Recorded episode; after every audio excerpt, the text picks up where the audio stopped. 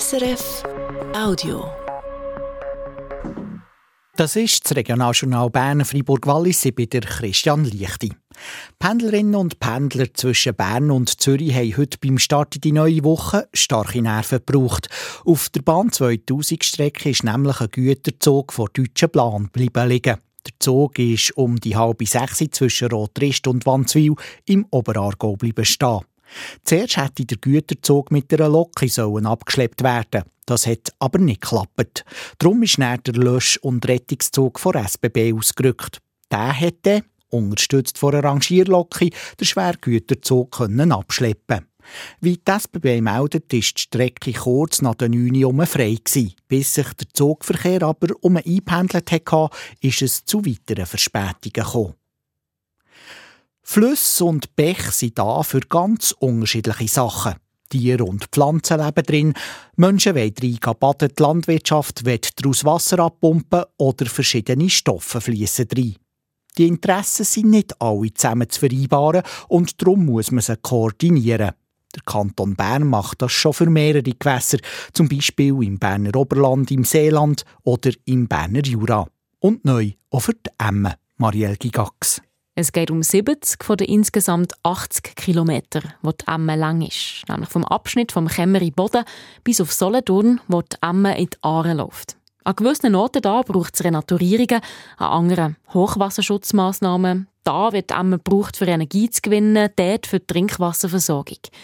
Die verschiedenen Nutzungen führen zu Interessenskonflikten, die noch grösser werden, wenn es rundum auch noch Landwirtschaftsland oder Wald braucht.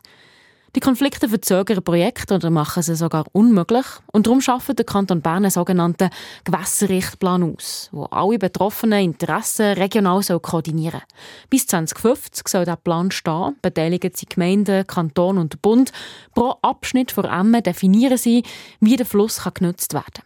Dabei wird geprüft, ob auch noch die grösseren Seitenflüsse einbezogen werden. Da geht es um Rötenbach, die Ilfis oder die Grünen.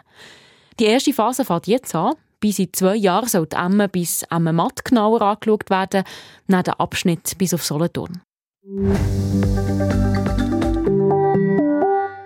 Der Kanton, Stadt und Burgergemeinde Bern wollen das Historische Museum sanieren. Das ist 130 Jahre alt und soll gleichzeitig auch noch einen Anbau bekommen.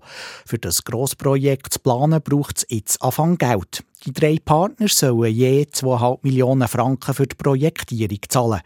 Das Geld hat die Burgergemeinde Bern im Dezember schon gesprochen. Jetzt hat auch die vorberatende Kommission vom Berner Kantonsparlament dem Kredit zugestimmt. Planet ist, dass das Bernische Historische Museum 2027 saniert wird. Heute geht man von Kosten von rund 120 Millionen Franken aus. Und dann noch die Meldung aus dem Wallis. Nächste Woche gehen die Bauarbeiten am Simplon weiter. Wie das Bundesamt für Strassen Astra meldet, gibt es um auf verschiedenen Abschnitten ein Einbahnregime und die Geschwindigkeit wird auf 60 respektive auf 30 Stundenkilometer gesenkt. Die Bauarbeiten sind bis im Dezember geplant. Gemacht werden sollen unter anderem die Strasse und die Entwässerung.